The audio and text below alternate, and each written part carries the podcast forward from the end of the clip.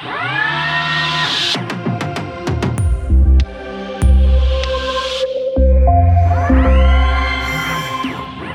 hello, everybody, and welcome to a new episode of our logistics podcast by Witron. My name is Robert Weber, and I have two guests today. Well known Helmut Prieschenk, welcome. Good morning. And we have invited a conversation partner, Franciscos Kyriakopoulos from Linz. Welcome to Bavaria. Good morning. Thanks for having me. Yes, you're welcome. Please introduce yourself briefly to the listeners because Helmut Prieschenk is well known. You are the new guy in the podcast. Yeah. Sure. Uh, I'm Franciscos. I'm the CEO and founder of 7LYTIX. We're a data science startup from Linz, Austria. We make applied AI for uh, in the supply chain, industry, logistics, and retail. Uh, and my personal story: I'm a trained physicist and since 15 years a data scientist. Today, we want to talk about data demand forecasting. Therefore, also machine learning, AI. But before we start, let's talk about the elephant in the room. Mr. Prieschenk, have you ever used ChatGPT yet? Uh, yeah, we're listening to this. Uh, we're verifying what is going on, no question. Uh, we take this, uh, uh, I want to say, uh, serious, but we are not going crazy about it. Okay. Do you, you use it for writing love letters or for coding? What was the idea? Uh, I'm uh, practicing grandpa, so Okay. uh, the love letter time uh, is uh, was some times ago. Uh, no, we are just interested uh, how the development is going and uh, what people are doing. Uh, we we want to focus on the business, on our customers, uh, on what the professionals are doing with this, and we are not so interested in what uh, what is happening in the soap opera. Okay. Large language model. ChatGPT is a large language model. What can they change also for companies like Witron? Yeah, well, uh, these models are trained to predict the next token in a sequence, and this can be a word, but it can also be a number or something else that uh, happens after time. Uh, and what's interesting for us to see is how good does this work on structured data also, which are omnipresent in the logistics uh, field, like movement data and stuff like that. And obviously, uh, whenever text, like in marketing or in customer communication, is important, then one also can test if these models bring in added value. Do you have an idea where to use it in the in the warehouse? Yes, well, uh, what we also saw recently is a publication where uh, you have this movement data of, of articles coming in and out and going from A to B, and uh, GPT or transformer models, uh, not ChatGPT, but a specific transformer models were used to simulate the next movements and see how realistic these are. This is a specific case. We want to see if we integrate. How successful was this? It's it's a paper, so uh, it's not real world tested. You will have like in any research paper a table with metrics, and the authors claim that this is very good, but you have to test it in the real world to see if it's very good. And since we have a lot of data from various environments and companies, we can test it, and this is what we are finding out currently. You you were in Vienna a week ago or two weeks ago, and there's a retail congress going on, and there's a Spar and Billa and Intersport and the all the brands. How these companies react when you talk about demand forecasting, AI, machine learning? Are they amazed by the technology, or what is what is their feeling about this technology? Well, it's gotten very much better in the last years, also due to the uh, ChatGPT mania. But uh, the main topic of the, ChatGPT mania is very good. Yeah. the main topic of, of the conference was artificial intelligence in retail. Yes, so there was a lot of talk about. So they've heard it now. It was different seven years ago when we started. Then it wasn't so present.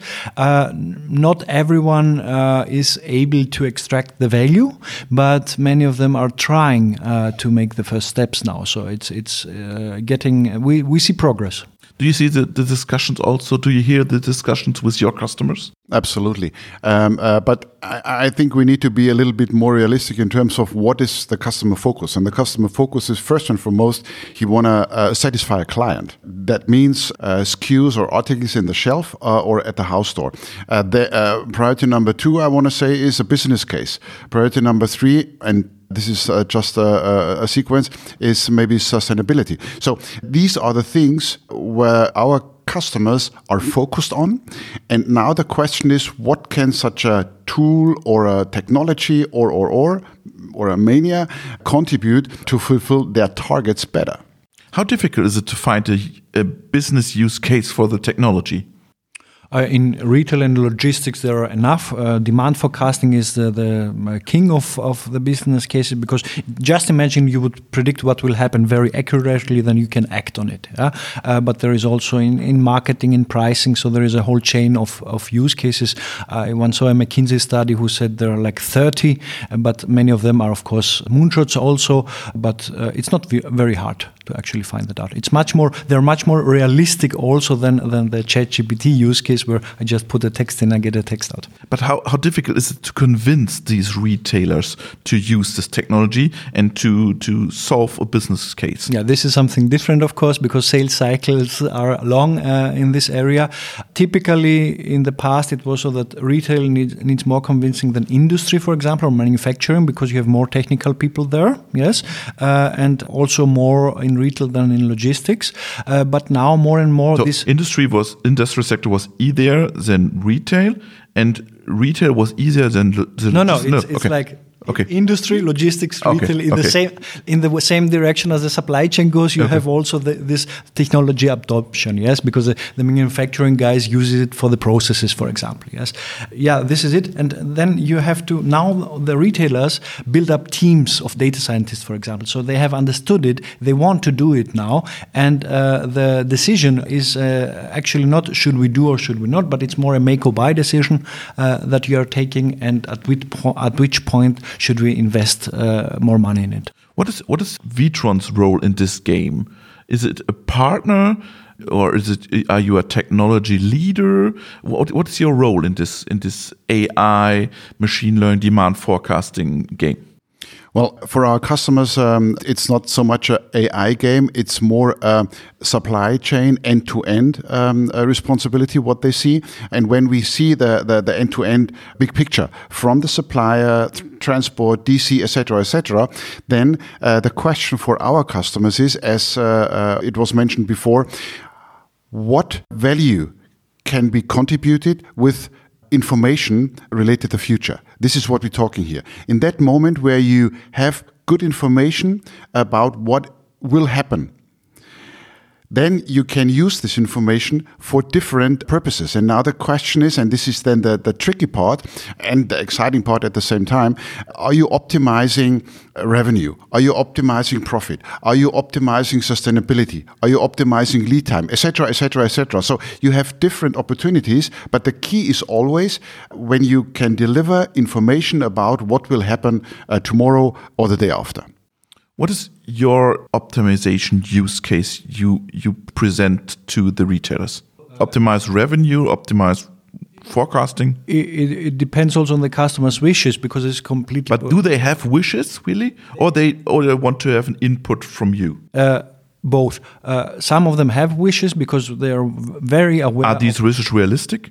Yeah, this yeah, is okay. just a, okay. uh, I have a business problem I want to solve it. This is for us the, the sweet spot. So if he knows uh, I'm uh, getting too much out of stock, or or we don't have the uh, correct uh, products, uh, or or customer communication doesn't work, so there are a lot of issues which can be very clearly formalized.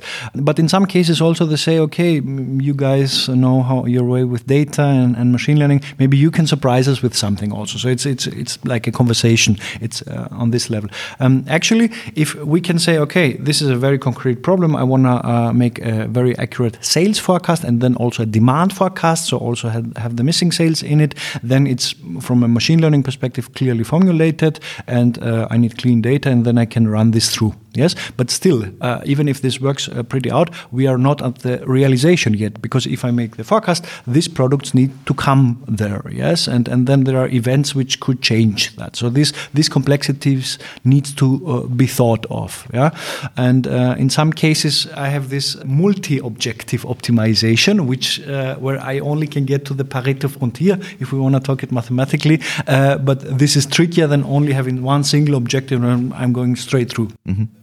Can you explain this your your demand forecasting model for a little bit machine learning for beginners? What kind of data sets you use, how you use it, where is it situated? Is it in the warehouse or is it at the retailer's office? Yeah, let's play the game that we want to have a sales forecast for uh, supermarket yep. stores, for example. Then we would the first thing we need is the sales data. So in principle, what the customer buys and when it was bought and how much and to which. It's easy. That's In most cases, easy.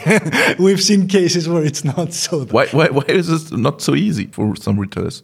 Smaller ones okay. uh, have uh, their difficulties getting that out of their IT systems, and then you need to talk to five other people. But of course, the large ones have this uh, structured, and you can make a query to the data warehouse, and it comes out. Yes, but it's always interesting. Uh, then, obviously, you want the stock because you want to know, okay, so much is sold and so much that's, is there. That's your part. That's correct. So you need the stock data, and there the data quality issues become hopefully good data. Absolutely, yes. always. Um, uh, and uh, this is the baseline, yes? Then, if you have customer data, which not every supermarket has because not everyone has a customer card, uh, you want this also because then you can understand the model can uh, can integrate the information. How are people buying? It's different if you some chains say no, we are anonymous. Everyone buys anonymous, and then come the uh, marketing and exogenous and event and time and what day is it and vacations and all of this stuff. Also the uh, geographical data. Where is the supermarket located? Is it in the city? Is it outside in some mall or something like that? Yes, and obviously you want to have some event data like uh, what's happening right now. Do we have a, a, a football game so beer will go up and stuff like that? This is always uh, an influence. Well, long story short, you put all this data together. You have to do a lot of uh, wrangling to combine them and transform them to numbers because machine learning models only take numbers as input. And then you play it through and you start with very easy models because you will compare the performance to something that everyone could do. So, in principle, the first question I ask can I do it better than in Excel? Moving things around yes because if you can't do that then obviously no one is going to pay you money uh, for your awesome ai and then you iterate over uh, degrees of varying complexity in the model space, in the feature space, and so on, until you reach a limit where the model is either so good that it gets accepted by the customer, or uh, you see that you cannot optimize anymore in, in the metric. How accurate is your model? Yeah. I, I, don't want to give the stupid answer. It depends, but it depends. and uh, it's, for example, in supermarket where you have periodic signals because people buy milk and bread in a somehow regular fashion. Yes, uh, there you have a, a high signal uh, to noise uh, component. Uh, so here you achieve very very high levels of, of production or uh, for of predictive accuracy or very small errors of level uh, error below one percent, for example. Yes, but in other cases like in fashion retail where you have only seasonal articles which come and go and are highly dependent on what did some influencer on Instagram put on in the Oscar nights and which you cannot predict one year in advance, there you have higher variability. And that's why it's important to follow this uh, procedure that I said, because if I can ask, what's your error now? How off are you now? And they say like 40, 50%, and then you bring that down to 30 or 20, then you have added some value, right? Yes, it sounds good. It is good, uh, uh, and now we have to match this with reality. Yeah. How do we match it? Uh, because uh, uh this is then the key to use all this uh, information and this intelligence for the reality of a food retailer. And from my point of view, it's always reality check with Mr. Prieschenk. yeah, I try, I try, and sometimes it works. the the reality is that these companies are very open to things where they can improve their process and they are aware that they did an outstanding job the last centuries. When we think about with which tools they're working, data lakes is something we're talking today. Go back 20 years. Uh, 20 years ago, we didn't have an iPhone. Uh, so how did we survive, right? How did we came to work without an iPhone? Unbelievable. So they they worked with their tools, and they are doing an outstanding job from my point of view, whether it's Europe or North America or Australia, in delivering perishable goods with a limited shelf life uh, out of a huge range of products every day through the week, through the season, through the pandemic, etc., etc. So I think we can be very proud with these companies what they are doing. Also from a from a sustainability standpoint. Now, the question is how can we use these opportunities, what uh, were mentioned before, in their reality, because uh, they are living in a process. They have infrastructure, they have IT systems, they exist somehow in an environment. And I think the key is now to bring these things together to create value for the client and for the business report. Model deployment, the big topic. Yeah, model deployment is one uh, thing, but model deployment sounds quite technical, and this is not, I would say, uh, the big question mark. The big question mark, which needs to be answered positive, is if, if the business person working in as a supply chain manager or store manager or whoever is in charge of, of this logistics process uh, or, or, goods flow is happy with what uh, information uh, she or he gets out of this model. And if this person says, okay, I have now less boring work to do and i'm more confident that we have good products that we are actually selling to our customers on our shelves that's the success at the end of them. And of course you can in many cases measure this success with some kpi and then you can compare in units of euros yes? It's all, not always so easy but it, it actually uh, can happen. And and that's a high criterion yeah? Of course you have to solve the technical issues and the deployment. With apis apis uh, containers cloud or on premises if, if it's uh, wished, integration to the ERP and all of this technical stuff have to be solved. But this is not, how do you say, rocket science. But right? this is difficult.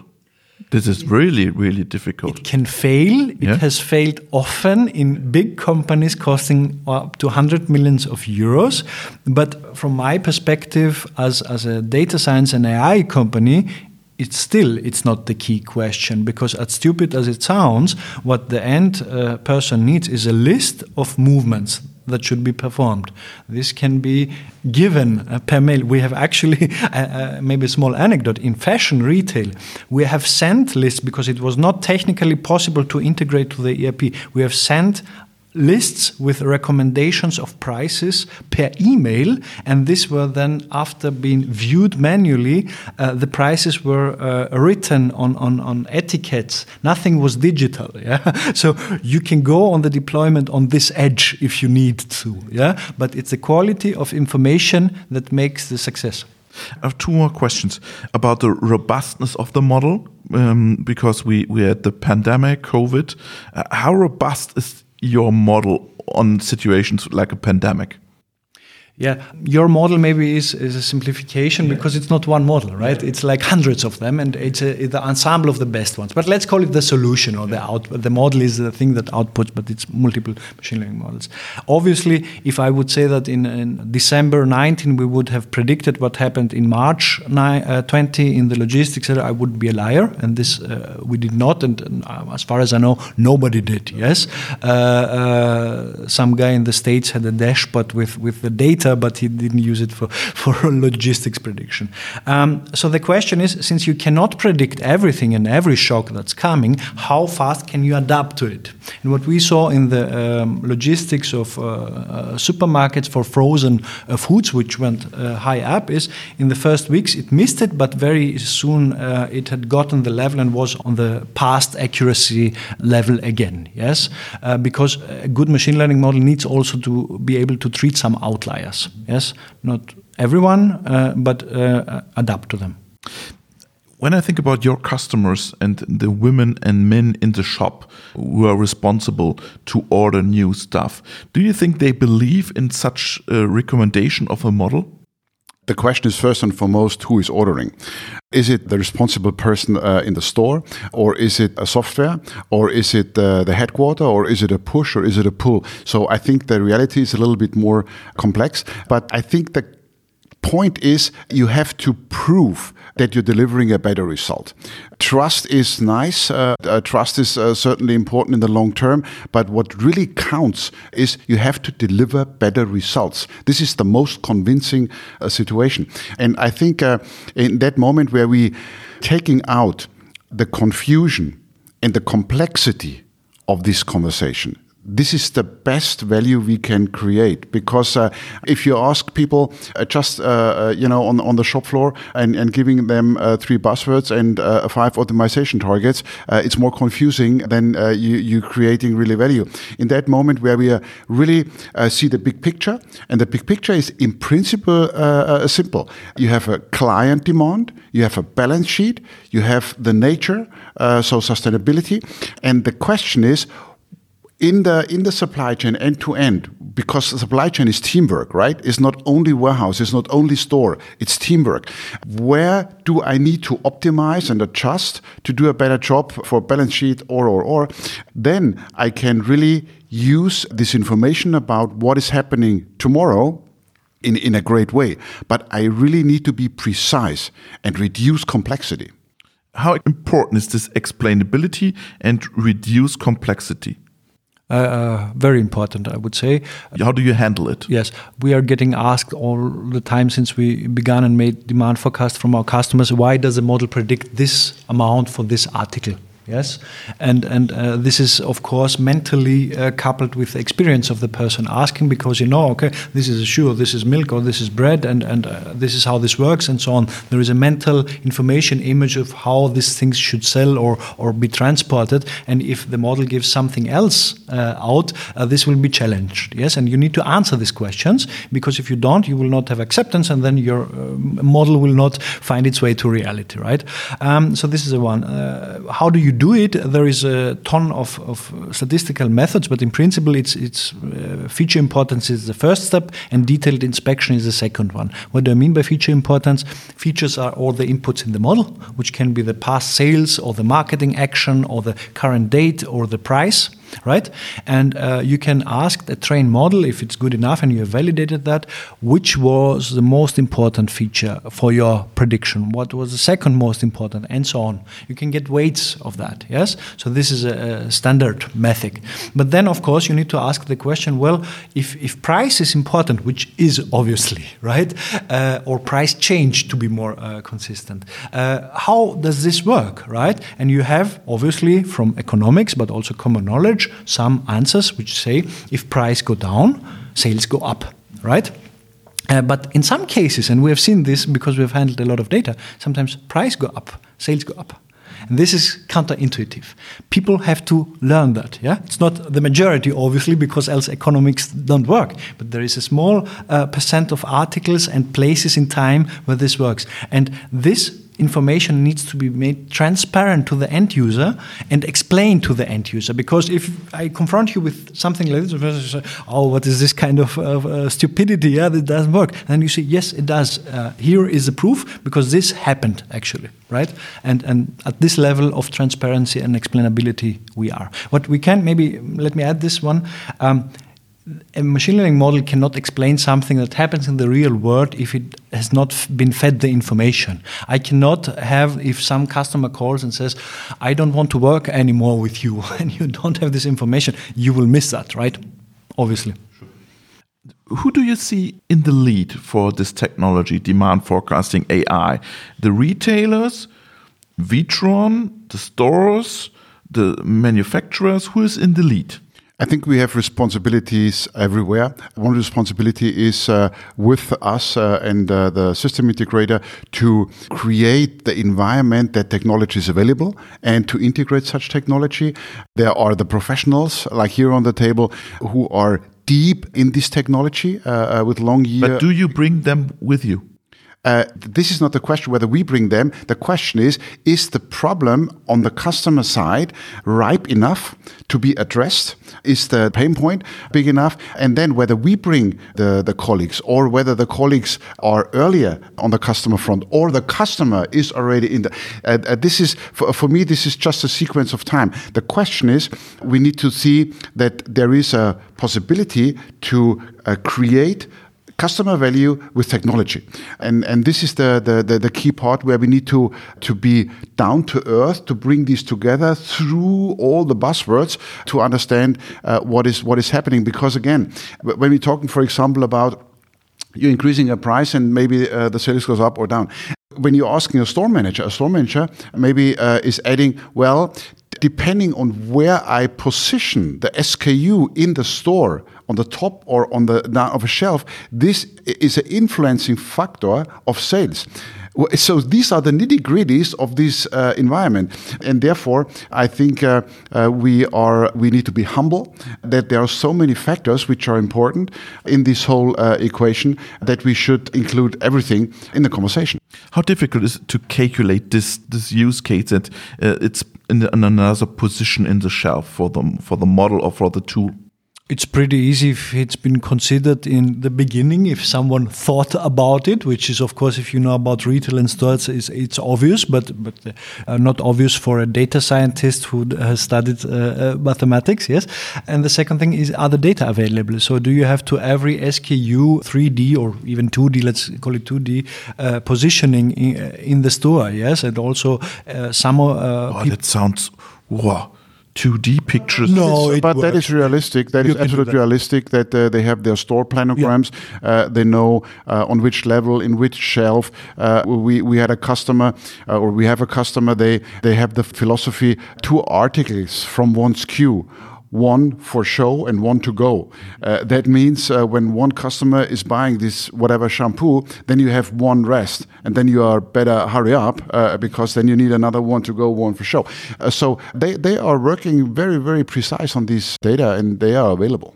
So data availability is no problem. That is not a problem. The question is you need really the right data and you need the data end to end. You cannot focus only on stores. The store is the key. 95% of the volume of a food retailer is in the store. So this is the key. But you have data in, in, in the transport, you have data on, on a producer side. The producer is managing production slots, for example, for uh, chocolate or whatsoever. So he is also working in his ecosystem and he's having exactly the same conversation what we have here about data. Now, the, the question is how do, for example, how do you share data between the supplier, the producer, and the food retailer, or all suppliers with all food retailers, etc., etc. Uh, so th this is the next interesting factor in this whole conversation. But we need to make sure that when we're talking about a SKU or an inventory, uh, you have this really from the field from the orange field where the oranges uh, uh, are coming to the basket of the client. And if you want to win this thing, uh, you have to go end to end. I interrupt you uh, about the shelf. Can you go on with a 2D model and what you mentioned there? Uh, well, in the best case, there are actually really good data because uh, we are also know of technologies where uh, the sh shelf knows if something has picked up. So this is technologically feasible. There are companies who make this with uh, specific sensors. So in principle, theoretically, uh, the supermarket knows not only which products are in which shelf and which quantity, but also knows how do people move through that. You can do that perfectly GDPR conformably if and have a tracking and have hotspots and okay, uh, the people stand uh, five minutes longer in this shelf at this uh, site, or, or and they're less. And in principle, you can integrate that. But in life is is dirty. in eighty percent of the cases, you only have twenty percent of this data. so in principle, what you always get. So it's a, a problem data availability in these use cases? Uh, well, you you can't always get uh, the the perfect sample from everyone. Let's put it like this. But you can get it, get it from uh, someone, and the more rich or, technologically advanced the retailers have, the better data they may have, yes, in, in the best case. But also, there are big retailers who are missing basic structural data, like the, the stock uh, per day in each store. You may be surprised, but they exist, and they are not some small ones, there are also some big ones, yes. Others are, are pretty competent. So, in our job, the first thing to do is to check data quality, because if data quality, this is all garbage in, garbage out, right? If this is not fine, it will not work good. Do you think that tools like these tools we, we discussed, demand forecasting, are the future for retail business? Uh, a part of it. I think the future for retail business is a is a mix of different things, uh, whether it's physical, uh, whether it's. Uh, uh, but do you invest in such tools? Uh, we we are investing in the integration and the interfaces. This was mentioned before, because the question is always, what can you as partner integrate and contribute as value to the game, right? And when we are contributing machines, when we are contributing complete infrastructures for a warehouse, um, then uh, the question is how can we integrate to transport management systems, to forecast systems, etc., etc., etc. But you wait for it. No, no, we, we are integrating these things already because the question is not whether uh, whether Witron is waiting or moving. The question is whether the technology is there and ripe, and you can use it really in real life. Th this is the key. And in that moment where we where we're talking about an idea or a revolution, which never happened, uh, as we all know, with a, fourth industrial revolution, uh, which was announced and never happened. So we, we, we need to be down to earth. Like, is it substance in this whole thing? And then uh, automatically, uh, uh, this will become reality in uh, the world of when we are talking about food retail. in other industries, probably, you have completely other rhythms where we are not so familiar with, to be honest with you. But uh, I think you are much deeper in these things where uh, where you have then other profiles. It's maybe not the week uh, and, and, and and Christmas and whatever Easter. Maybe it's then Black Friday or Black whatever week or I don't know. And then you have other craziness to handle at the beginning we talk about this large language model and the future of AI a bit. Will we see a large warehouse model in the future for, for a Witron warehouse or for a Witron supply chain? Or what is the idea? Well, this vision exists since a long time. So you have the autonomous uh, agent uh, everywhere, and the, um, a lot of uh, uh research has been done. I have not seen a realization yet. I've see I see active uh, research papers which claim to train the agent that can do uh, a lot of things, but there is always this reality check, right? writing a paper and making a simulation is something different than bringing it here. And what what's missing is how do people work, how do processes work, how do physics work, what happens if you transport from A to B, how do you deal with these gaps uh, that exists and unprecedented events and volatility and all of that uh, stuff that make life messy and, and interesting. But the vision has been always there. This is um, the principle of artificial intelligence is that we have agents or robots doing our work for us and then we can lay back. On the sunroof. This will never come. Yeah, well, it's like a platonic. You know, uh, you will never reach uh, the exact thing because we want to do something. You know, we want. If you have fun at work, you like to work. Uh, but but it's interesting for me is more uh, this marriage between the machine learning and the complexity because it is very complex. End-to-end -end supply chain is a uh, highly complex system. Yes, we know that, and there is a lot of uncertainty. And how can you apply good forecasts or recommendation engines or pricing engines or uh, even non-typical machine learning stuff like like route optimization or stuff like that. How can you apply this? At different uh, aspects of this network because it's not a supply chain it's a supply network to make more money to to deliver value to have happy customers. So that's the big question. What about the large warehouse model by Witron? I I want to say uh, supply chain model uh, and not warehouse model because by Witron. Absolutely.